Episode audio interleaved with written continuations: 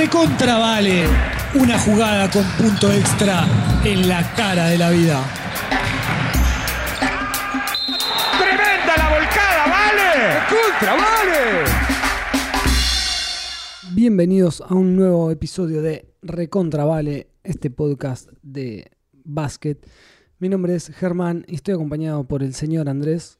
Hola Germano, a todos nuestros oyentes están del otro lado con sus camisetas, con sus pantalones cortos, con sus Por supuesto. eh, con sus botitas. Botitas de básquet. Sí, yo siempre les llamé botitas, pero en Slam Dunk, por ejemplo, le decían tenis.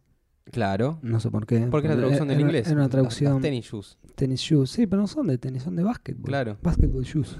Deberían llamarse. Eh, pero bueno, aquí estamos en un nuevo episodio. Han terminado los Juegos Olímpicos. Así es. Empezaron las Olimpiadas, Empezaron las Olimpiadas. claro. Ya hemos hablado de eso en algún Sí, otro podcast periodo del periodo. ¿Cómo es? juego es el periodo de cuatro años entre juego y juego.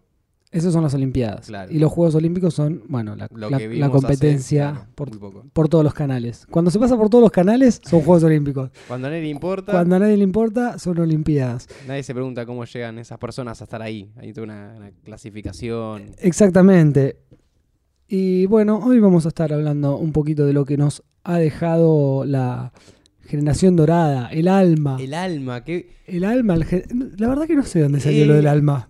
Yo no sé, claramente sale de una propuesta de marketing. Seguramente, hay Un sí, nombre hay sí, que ponerle, sí. porque no era exactamente de la generación dorada. Y tenemos a las leonas, las panteras, los jaguares, sí, ellos. El los básquet No sé Pumas. si alguna vez tuvo un apodo de. el alma. De animal, pero. No, somos. Pero en realidad el alma no va a Yo lo voy quedar. a proponer. Yo creo que el alma no va a quedar. Los hal- no, los halcones, los cóndores, No sé, algún animal. Los canguros, no, pero. No. son de acá, tienen que ser de animales autóctonos. los tatucarretas, los ñandúes. Eh, bueno, en fin, la generación dorada, Sí, eh, llamémosle. sí, el tema del alma es como. Entiendo yo que se sabía que iba a terminar y queda el alma, ¿viste? Muere una persona y queda el alma ahí Claro. Es verdad, puede Es venir un poco, un poco fuerte. No, no sé si se van a Eh, seguir llamando el alma después. Después de que, después de que Ginóbili Y ahora, esté. el- el- lo que Ahora con el recambio. Claro. Así es, porque ha sido la despedida de. Me, saco el sombrero, me saco las ropas, me arrodillo, no sé qué hacer. Voy, voy hasta Luján de rodillas, me lagrimeo sangre.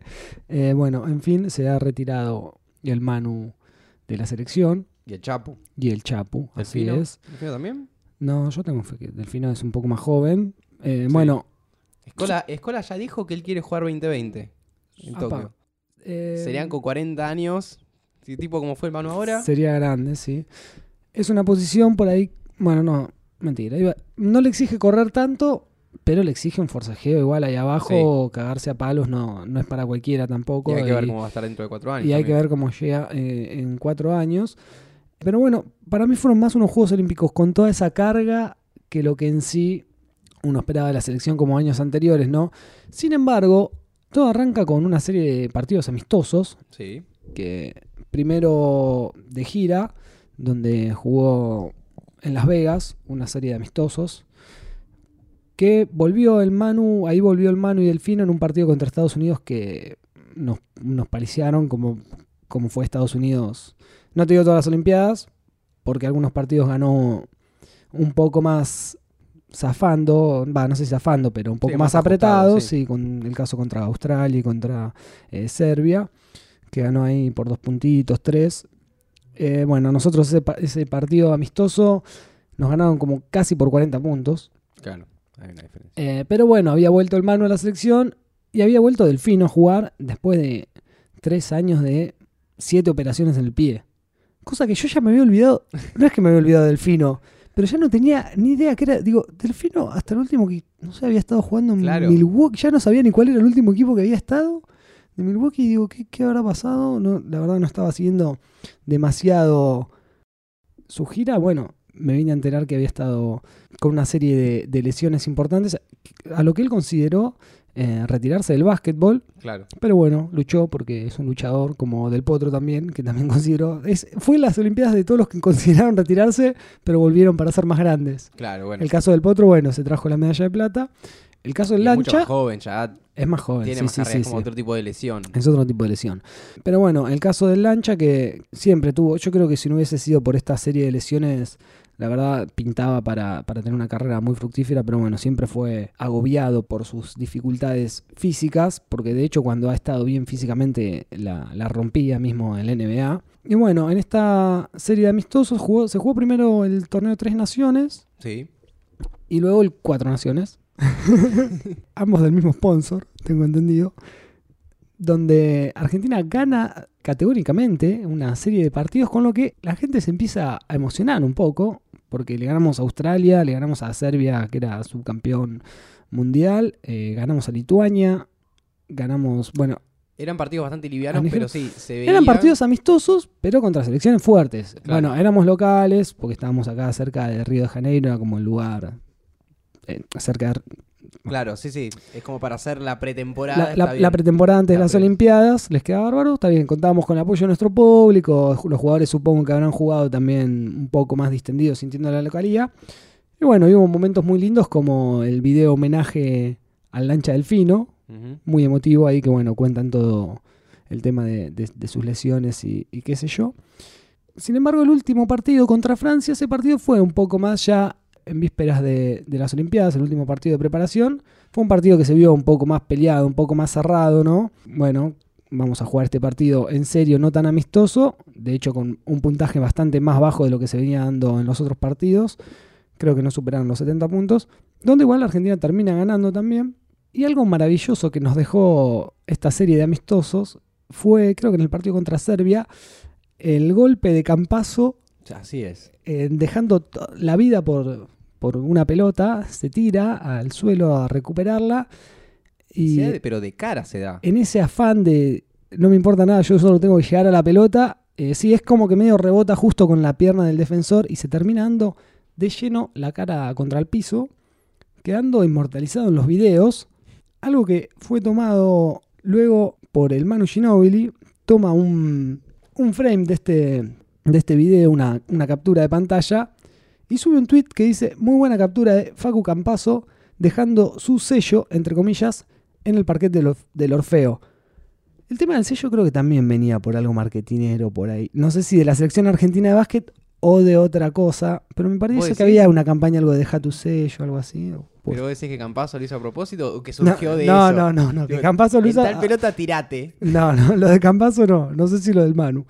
Eh, pero bueno, surge con este porrazo de, de Campazo El sello. el sello. Hashtag el sello. hashtag el sello, que era como deja, deja tu marca, deja tu, tu impronta, a lo que se armó como una, Sí, es una campaña viral. En un una punto. campaña viral, exactamente, en la que todo el mundo imitaba la, la posición de cara contra el suelo, piernas, eh, rodillas flexionadas, pies hacia arriba, muy incentivado también por el Chapu Nocioni, Sí, jodón él. Muy jodón el Chapu, sí, que hizo la, la imagen del sello primero en una cancha, Sí. se ve en un, en un entrenamiento, se tiró al suelo a lo campazo, quiso dejar su sello en el Orfeo, que es el, el estadio cordobés, y luego el Chapu lo empezó a hacer en todos lados ya cuando fueron eh, a Brasil. En la Villa Olímpica. Lo sí. vemos en la Villa Olímpica al lado de, de la mascota de las Olimpiadas, Vinicius. Vemos a todos los jugadores de San José de Flores. Esta, esta es muy buena porque es todo el plantel a lo, a lo campazo. Y bueno, así toda la gente eh, mandando sus imágenes. Los jugadores también como el Manu se prendió y lo hizo en una cancha de atletismo. Y hasta en la inauguración de las Sí. Olimpiadas. O sea, llegó hasta un punto que fue como, No había Lo- respeto. no había respeto por nada, lo tenemos que hacer acá. Y lo hicieron con el estadio lleno de gente y todas las miradas del mundo por televisión. En la inauguración de los Juegos Olímpicos lo tenemos al Chapu al lado de Campazo, Está bien. que dijo, bueno, acá tengo que hacerlo porque soy quien inauguró todo esto desde, desde la apuesta física. Así que bueno, fue algo muy divertido que fue como que tuvo más de esas cosas, viste, más del grupo, las cosas emotivas. Era como un viaje egresado. Era como un viaje egresado de despedida, claro, sí, sí, sí. Se termina todo esto, no se corte. vamos a pasarla bien. Exactamente, fue el, el que no se corte. Bueno, como te decía, nos dejaron triunfos contra eh, selecciones muy importantes a nivel mundial. Un triunfo agónico contra Lituania, que te voy a contar lo que me pasó ese partido. Estábamos jugando el amistoso contra Lituania y yo me había, me había juntado con unos amigos eh, a cenar, a beber, a, a disfrutar de una noche con, con la gente querida. Y bueno, estaba el partido de la selección contra Lituania. Dije, vamos a ver este partido. eh, que la selección de Lituania es una selección fuerte. Vamos a ver cómo estamos, qué sé yo. ¿Vos viste ese partido? El amistoso contra Lituania, no el de las Olimpiadas. Vi partes, vi partes. Bueno, y resulta que al final del partido mete un triple un lituano. Sí. Nosotros nos quedamos con esa imagen y dijimos, qué hijo de puta este lituano, este lituano que nos metió el triple. Y ya en el fervor de estar medio ahí en reunión, de fiesta, qué sé yo, sacamos a la mierda el partido. A lo que luego me entero que el triple había sido después de la chicharra, por lo que vamos a tiempo suplementario. O sea, el partido estaba empatado y el triple hacía que ganen el partido. El triple hacía que ganen el partido los lituanos. A lo que vamos a tiempo suplementario, yo me entero todo esto después. Vamos a doble tiempo suplementario y terminamos ganando con un gol de, de sobre la chicharra del segundo tiempo suplementario. Increíble. Así que sale Argentina para eh, los Juegos Olímpicos con una serie de amistosos importantes en el bolsillo. Bueno, después jugó contra Francia, creo que fue el último. Y bueno, toda la despedida emotiva de la generación dorada. El grupo de Argentina estaba bastante peleado, no se sabía muy bien lo que podía pasar, podía pasar cualquier cosa. Lo que tiene el, el básquet últimamente es medio eso, ¿no? Es como que está, está el, nivel muy parejo, ninguno es fácil. Todos los equipos te pueden, no, no sé si sorprender es la palabra, pero medio que cualquiera le puede ganar a cualquiera. Más allá que sí, bueno, obviamente Nigeria tenía, Nigeria sí tenía un nivel más bajo que, que el resto. Pero de hecho pasaron cosas bastante raras como España perdiendo sus dos primeros partidos, perdiendo contra Brasil. Claro. Ves que ten- teniendo, a ver, esos seis equipos que eran, eh, bueno, Croacia, España, Lituania, Argentina, Brasil y Nigeria. Nigeria ya sabías que quedaba afuera. Claro, el tema Pero era quién era el quinto. ¿Quién era el quinto? Brasil es local. Es muy probable que siga. Y Argentina estaba como ahí con esta movida de la generación dorada que se está despidiendo. A ver si le da el nivel para pasar. Claro, Argentina sorprendió bastante con, con esta serie que te decía de, de amistosos, pero estaba ahí, no se sabía qué podía pasar. Argentina arrancó muy bien contra Nigeria. Contra Nigeria perdimos el primer amistoso. Cuando arranca toda esta gira, perdemos el primer amistoso. Cosa Estados que fue Unidos. en Estados Unidos perdemos el primer amistoso contra Nigeria, cosa que fue impensada, pero bueno, después lógicamente le volvemos a ganar un amistoso y en el primer partido de, de la fase de grupos gana claramente la selección con Campazo como goleador con 19 puntos, 5 asistencias, el Manu con 12 puntos y Escola 18 puntos. Bueno, hasta ahí tranquilo, eso no estaba estaba dentro de lo esperado Claro. se podría decir. No se sabía qué podía pasar más adelante. Bueno, sin, sin sobresaltos, dándole descanso, de hecho, a los jugadores que por ahí más lo necesitaban y todo. Llega el partido con Croacia. El partido con Nigeria también estuvo. Yo no lo, no lo vi mucho, en realidad sí lo vi, pero Uh, el lo- problema con la hinchada. no, ese fue el partido con Croacia. El Ah. partido con Nigeria, lo que tuvo que jugaba Del Potro contra Djokovic. Eso es lo que tienen las Olimpiadas Claro. también. Que yo quería ver los partidos de No selección argentina a morir, pero estaba jugando Del Potro Djokovic más el partidazo que se dio. Entonces fue como que lo agarré. A la- cuando lo agarré ya el partido de Argentina estaba más o menos liquidado porque superó a, a Nigeria rápidamente. Claro. Llegado el partido con Croacia, que era un rival ya más duro para medírsela, ahí fue cuando empecé a emocionarme un poco y a recordar lo que es estar viendo la selección argentina de básquet, carajo, que la verdad me, puso muy contento. Ya ahí dije, bueno, más allá de cómo termine esto, qué contento que estoy de ver al Manu Ginobili y al Chapu jugando en esta selección, porque lo que demuestran en la cancha, la verdad, si bien el Manu no podía tener 35 minutos por partido, se le notaba que por ahí arrancaba encendido, pero Claro. se le, se le caían Es más para ir rotando. se le caían los años encima. Sí, este fue el partido, como decías, que hubo quilombos entre, entre la hinchada brasilera y la argentina. En realidad creo que el problema más de la hinchada argentina que empieza a dedicarle cosas a Brasil, lo cual no tiene mucho sentido. Por un lado sí, pero lo que pasa también es que los brasileros contra Argentina, en cada partido que hay, de lo que sea, Sí. están siempre hinchando por el contrario y hasta lo ves con la camiseta Espera, ¿vos- contraria. ¿Vos pensás que si acá pasa lo mismo, los No, acá, argentinos no iban a hinchar por acá pasa lo contrario mismo. Brasil? Acá- Acá pasa lo mismo, obviamente. Sí, sí, es un ida y vuelta, es un ida y vuelta. A lo que a Escola no le gustó mucho este hecho y dice, me parece una tontería, esto en palabras de, de Luis Fa, me parece una tontería oír a brasileños hinchando por un equipo que ni siquiera es de su continente y también me parece una tontería insultar a un país que nos trata excelente cada vez que venimos. Bueno, se armó un poco ahí de, de- de controversia. Un jugador de Brasil también salió, salió a hablar, más que nada sabiendo lo que se venía, que era próximamente Sí, un sí, partido claro, contra. Brasil y la idea era que no se mate en todo el Es mundo. También es el rol de los jugadores. Si un jugador iba a salir a decir como, bueno, sí, hay que seguir adelantando, cueste Claro. lo que cueste, y no estaba tan copado. Sobre todo, estamos hablando de un básquet que es un deporte que dentro de todo es mucho más amistoso que lo que es el fútbol. Sí. Necesariamente, que tiene un, un folclore mucho más limpio. Y encima en los Juegos Olímpicos que tiene ese espíritu de, de- de deportivo y de amistoso y de que Sí, somos todos deportistas y felices. Eh, no hay tan, no debería haber tanta competitividad. Eh, o sea que solo to- que eso todo se muestra en la cancha. claro. La- la- el partido, y- la típica de fútbol, la par- el partido y las tribunas. Bueno, ¿Qué por, importa? O sea, el- por suerte tenemos los referentes que tenemos que también son parte de, de la generación dorada y son lo que hizo ser a la generación dorada lo que fue, justamente, ¿no? Otro tipo de jugadores no llegan. O si- o sea, si estos jugadores hubiesen estado todos juntos, pero por ahí hubiesen tenido otros temas de egos o esos temas por Claro, ahí claro. extra deportivos o mismo que se puede dar con las hinchadas, etcétera, no hubiese funcionado como funcionó esta selección. Así que bueno, se pusieron ahí un poco las pilas los jugadores con esto de salir, pero a la vez tenemos el temita de el diario deportivo también. Sí, bueno, lo que te iba a mencionar. Que también está un poco.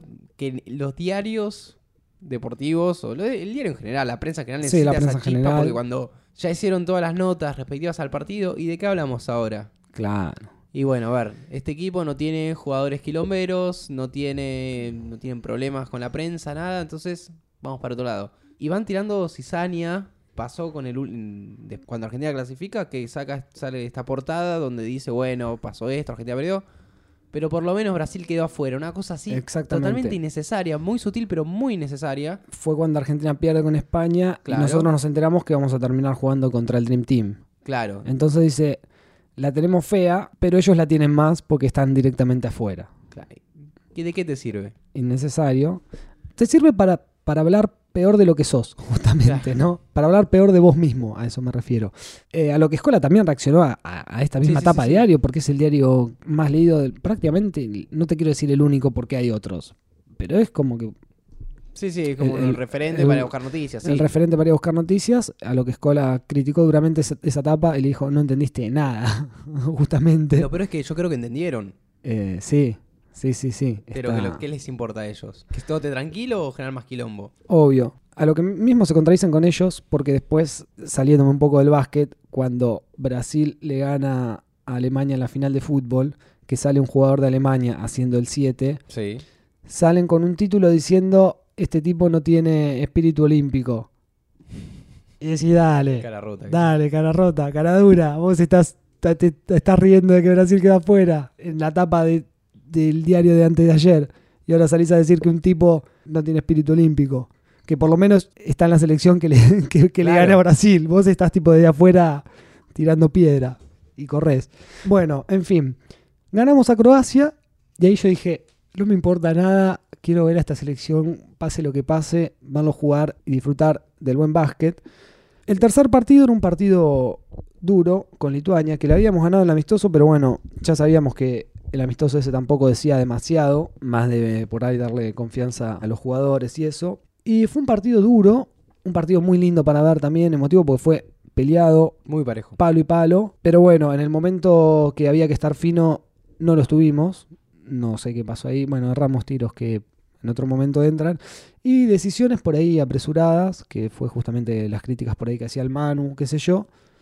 Yo dije, bueno, está bien que perdamos este partido ahora porque por ahí sirve para arreglar un poquito la cabeza y darse cuenta de que esas de- a estas alturas son determinantes. O sea, tenés que estar fino todo el tiempo, ¿viste? Claro, que es, claro. No hay margen, cada vez hay no menos hay margen, o sea, sobre el final del partido, si haces dos jugadas mal, dos jugadas mal seguidas, eh, es abismal el error porque Sí, el otro es efectivo. Los, los europeos estos son fríos, locos. Si te tienen que meter tres triples seguidos, van y te los meten. Encima en los juegos hay menos punta menos tantos que en lo que su- suele suceder en un partido en la NBA, por ejemplo. Sí, sí, son más Entonces, cerrados. Las diferencias son muy chicas a veces y el error te mata. Sí, exactamente.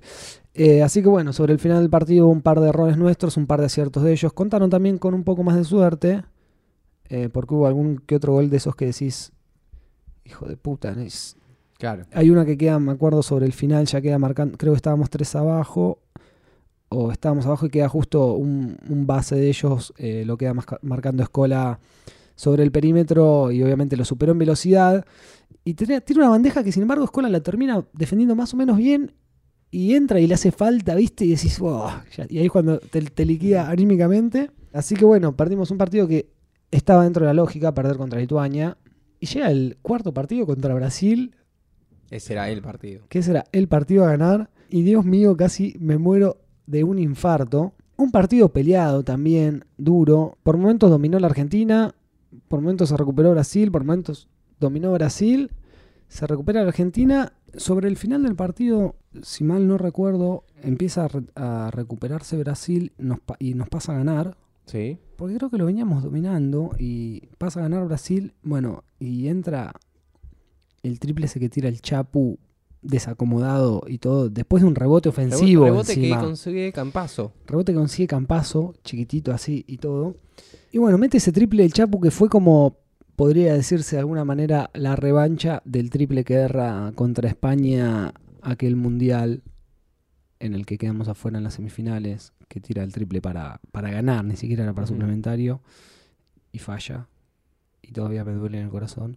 Pero bueno, cuando entra ese triple fue una alegría inmensa y se va el primer tiempo suplementario en el que Brasil arranca muy bien. Leandriño, que venía bastante apagado durante el partido, al final del último cuarto se pone un poco las pilas. En el suplementario entra bastante encendido, arranca y arranca Brasil bastante fuerte, podría decirse. Viste que en el suplementario también te hacen dos bandejas, no sé, dos bandejas. Te hacen cuatro puntos seguidos, suponete, y es como un golpe muy duro porque son Claro. cinco minutos y se juega muchísimo más cerrado. Es como que cada gol es Cada una vale. puñalada, ¿viste? O sea, sacás una distancia y es como durísimo. Se pone Brasil arriba, arranca mejor Brasil. eh, Argentina empata, se repone, termina, termina levantando ahí con un triple importante de Campazo, creo. Y le queda la última pelota a Manu para ganar el partido. Falla ahí sobre, la, sobre el final del primer suplementario. Y vamos al segundo suplementario, que arranca Argentina muy fuerte, creo que arranca 8 a 0. Sí. Y después se da vuelta de nuevo. Y es como que ahí decís, la puta madre, ¿viste? Fue como un partido muy sufrido. Queda el lancha ahí Delfino sobre el final, dos puntos arriba Argentina. El lancha para tirar dos tiros libres, que si metía los dos prácticamente quedaba definido. Yo no los quise ver esos dos tiros libres, no sé por qué dije no los quiero ver, no es necesario, ya eran como penales para mí, tipo, ya sufrí demasiado del corazón en este partido y me fui lejos y escucho que lo cerra los dos. Escucho que lo cerra y escucho que Ginóbili agarra un rebote y le hacen falta y ahí bueno, sí, ya volví. Y bueno, Manu venía durante todas las Olimpiadas muy mal con los tiros libres, bastante- se quejaba un poco de la pelota, no sé qué, pero la verdad que algo inexplicable, diría yo, para nosotros que lo veíamos desde afuera, ¿no? Tendrá su explicación lógica, no sé. Pero muy raro tirar, verlo tirar al Manu un, no sé, 40, 50% de libres, no sé, er- erraba más de los que tiraba. Eh, cosa que para él es un tirador de un 90%, alrededor de un 90%. Así que bueno, agarra ese rebote ahí como, como el campeón que es y metió los dos tiros libres de Chas prácticamente para liquidar el pleito. Fue creo el momento más feliz de, de todas las Olimpiadas. Y un triunfo muy necesario contra Brasil también porque justamente era el rival directo que teníamos para la clasificación. Y bueno, se viene el último partido contra España y ya ahí con todas las especulaciones, ¿no? De cómo Claro. se iba a definir el grupo. Que le conviene a España también, porque que si le- España pe- perdía, tal vez jugaba contra. En un momento decían que, inclusive según cómo iba el otro grupo, España le convenía perder a ganar. mucha especulación, Sí. cada vez más especulación hay en muchos deportes, no solo en el básquet. En el básquet Bueno, siempre yo digo, que España se quejó mucho aquella vez que nosotros ganamos la medalla de Atenas, eh, la dorada, sí. porque ellos perdieron un solo partido, creo, o dos partidos solo contra el Dream Team, y, y estaban muy enojados con cómo se da la cosa. Parece que los lituanos también especularon un poco, perdiendo ahí unos partidos que parecía, parecía que Lituania iba a salir primero del grupo muy tranquilo. Bueno, creo que pierde el partido con España y termina perdiendo un partido con Croacia, pero por paliza, ¿sí? Y bueno, entre tanta especulación, España nos eh, arrolla, podría decirse. También Argentina arrancó creo que 8 a 0 al principio del partido, cosa igual que era insostenible y nada, son esas cosas que se dan, los partidos a veces arrancan muy desprolijos y, y pasan esas cosas, pero rápidamente se equilibran, como pasó con un Rudy Fernández que si algún día me lo cruzo en la calle lo voy a escupir, porque es, es un terrible jugador y contra nosotros siempre nos ha hecho sufrir bastante con, con sus triples y, y sus penetraciones. Y arrancó ahí afiladísimo, poniendo el partido parejo enseguida. Y bueno, después España fue, fue superior. Bueno, y el partido con el Dream Team, no hay mucho que decir. No pude verlo. Y fue duro. No pude verlo porque me había comprometido para ese miércoles en, en algo que podía llegar a posponer, pero yo creo que el karma después me lo iba a cobrar por otro lado, porque era una responsabilidad que tenía ya eh, asumida. Algo que dije, en realidad mi idea era solucionar rápidamente ese tema para poder llegar a ver, aunque sea, no sé, desde el segundo cuarto en adelante, Claro. tercero, por razones ajenas a mí, se terminó demorando todo, a lo que no llegué a ver nada, pero lo seguía por internet.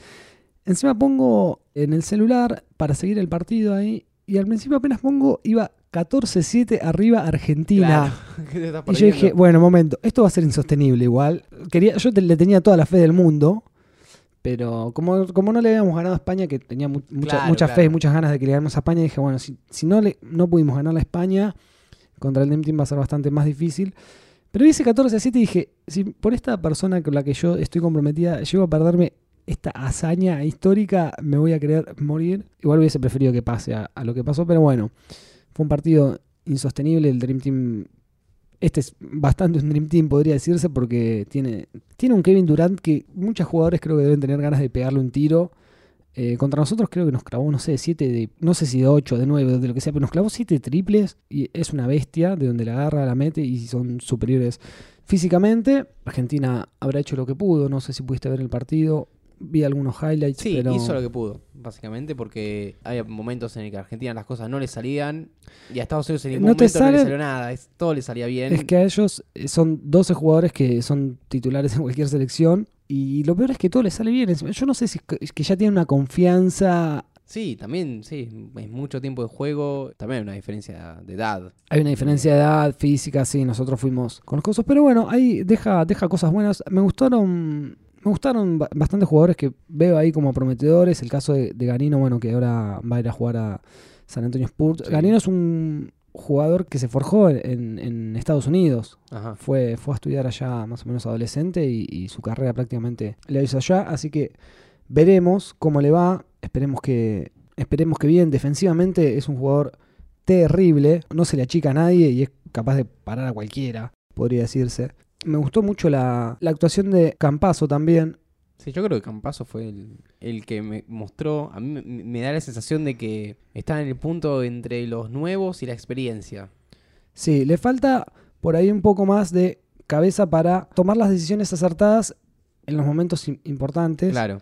Porque se manda alguna de esas que por ahí, o sea, contrapartido contra Brasil, si querés, por ejemplo, metió unos triples esenciales, pero después de haberse mandado cagadas, es como que, bueno, te la corrijo con un triple, pero la idea es que no se mande esas, que es como que se le sale un poco el- la de héroe, no sé, o, va, no sé si la de héroe, pero errores que por ahí un jugador con más experiencia y, y cabeza un poco más fría o concentrada no tiene, pero bueno, le tengo muchísima fe al enano ese, que creo que fue el máximo, el jugador que más pelotas robó por, en todo el torneo. Claro. Y tuvo mucho, sí, mucho asistencia y rebote también.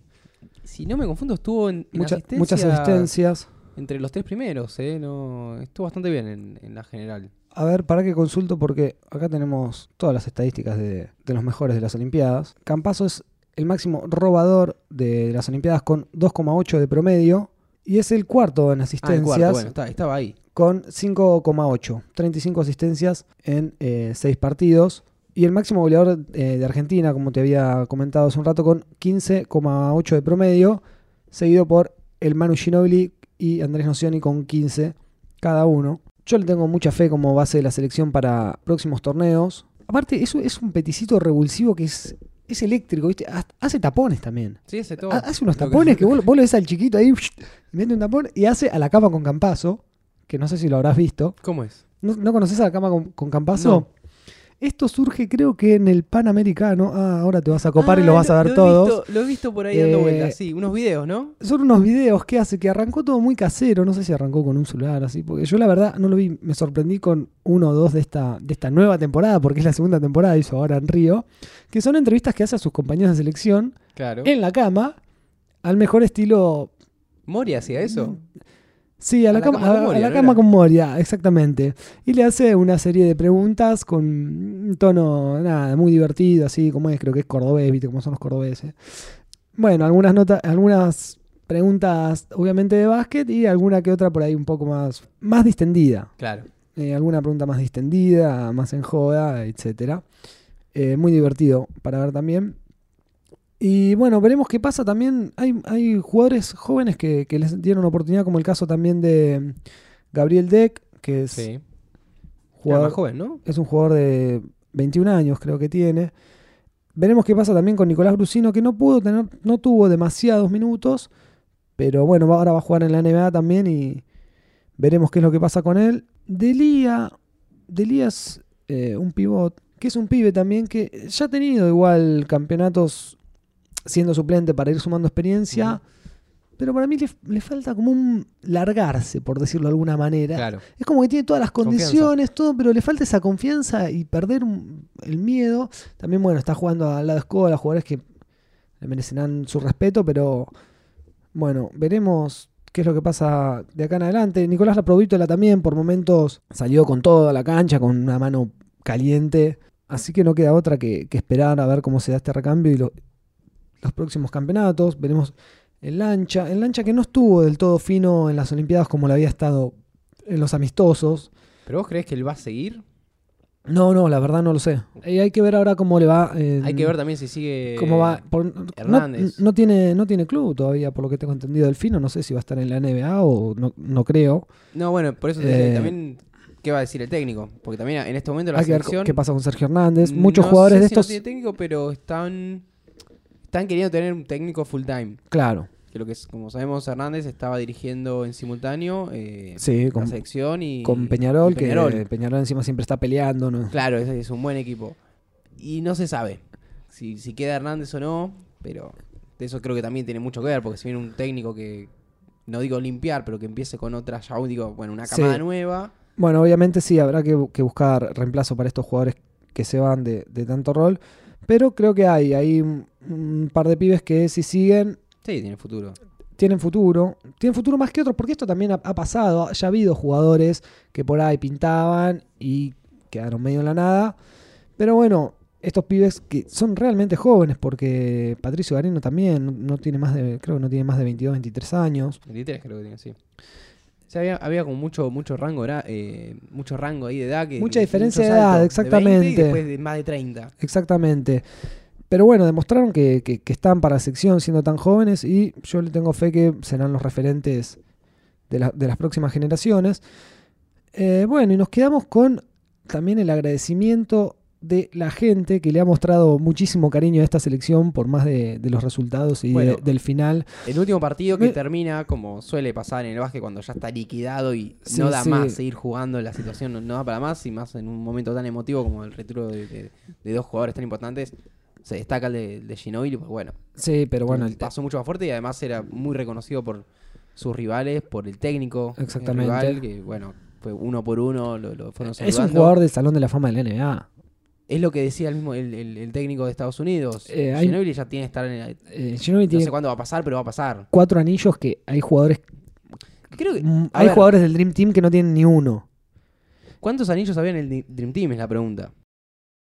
Y estaba, bueno, sí, Jordan, Magic. No, no, eh, digo, de, de- de los que jugaron. eh, sí. Ah, ¿los de en- ahora? en- en los Juegos Olímpicos. ¿Llegaban a cuatro anillos? Y Te, te la dejo ahí, no, Durán no lo tiene, por ejemplo. claro. No sé si llegan a cuatro. De hecho, la otra vuelta vi una foto en, en internet, en esta, hay una página, va, hay unas cuantas, pero hay una de Facebook que es de la de cosas de, de básquet de la NBA, y había una foto justo de, de los jugadores de Estados Unidos, y decía, sonrían todos los que tengan un anillo, que yo no me había dado cuenta, ¿no? Pero en la foto vos veías a todos muy serios, y justo daba la casualidad que Kyrie Irving, quien es el base de los Clevelands, que salieron campeones el último Que tiene dos, creo. el último torneo. Y Eh, Clay Thompson, Ajá. de los Golden State, que fueron los anteriores, que fueron quienes perdieron justamente contra Cleveland, justo daba la casualidad que ellos dos estaban sonriendo. Entonces, a todos los que tengan un, un anillo sonríen y estaban digo. todos los, los otros serios. Aparte, tan protagonista como, como fue en los, en los cuatro campeonatos, ¿no? En las cuatro finales. Así que nada, bueno, la gente enloquecida, bueno, los jugadores muy emocionados. Y bueno, lamentablemente nos tocó el Dream Team. Me hubiese gustado muchísimo, más allá de de haber, pasito de más. haber editado el Dream Team, un pasito más, enfrentar a, a otro rival, Claro. a otro rival que c- cambian mucho las condiciones. Mismo siendo Australia o, o Serbia, que son potencias y son de las selecciones más fuertes. De hecho, Serbia fue quien sacó medalla de plata y Australia termina perdiendo la medalla de bronce con España. Ajá. No sé si viste ese partido, pero faltando, no sé, tres minutos, estaban, poner que estaban empatados o estaban ahí, faltando tres minutos, hubo cambio de, de ganador, viste, cuando pasa uno arriba al otro, Sí. así, no sé, como cuatro o cinco veces, termina ganando España sobre la hora, metiendo dos libres con una falta que no existió, mete los dos libres, le queda la última jugada a Australia que termina malográndola, ni siquiera tira al aro, creo, por una defensa en presión de España, y se termina quedando España con la medalla.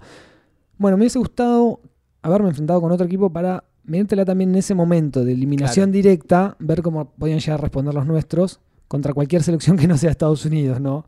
Que en esa por más o sea, tenés que, Es tienen que- que salir todo muy bien y a ellos les tiene que salir todo muy mal porque ya hay una diferencia que va más allá, más Estaba, allá estaba muy complicado para que pase. Se sabía que Eh, Estados Unidos iba a ser campeón nuevamente. O sea, nos costó muchísimo cuando teníamos a la generación dorada en su mejor momento, que fue en, o en Atenas, o bueno, o lo que hizo lo propio la selección del 2002 cuando le ganó por primera vez al Dream Team, ¿no?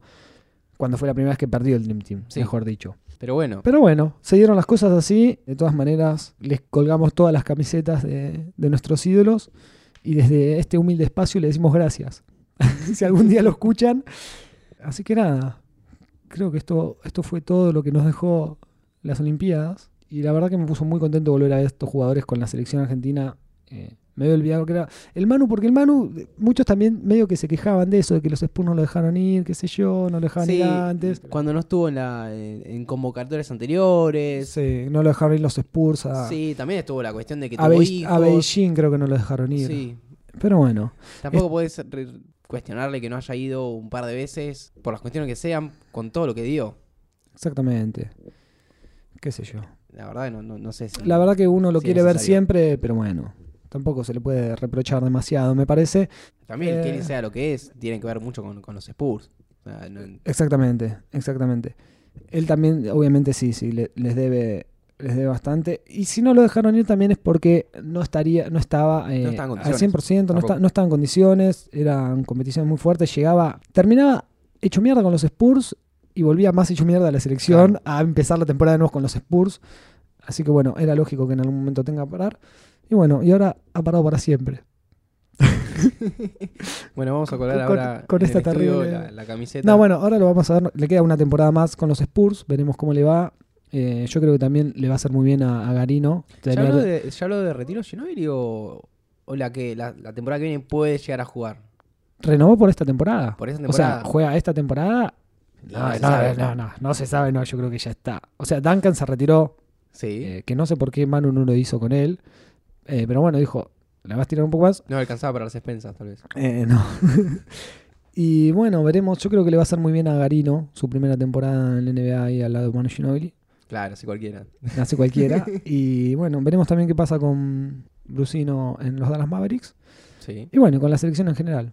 Esto fue todo recontravale olímpico, podría decirse. Nos colgamos nuestra medalla, acabamos de dibujar una medalla del honor y nos la vamos a colgar. Va a decir Generación Dorada, mención de honor. Nos veremos la próxima, Nos están escuchando la en, próxima Olimpiada, en cuatro años. en cuatro años. en Tokio. Nos están escuchando en martesataca.com.ar barra recontravale. Recontravale. Mi nombre es Andrés Mi nombre es Germán. y será hasta la próxima. Adiós. Chau, chau.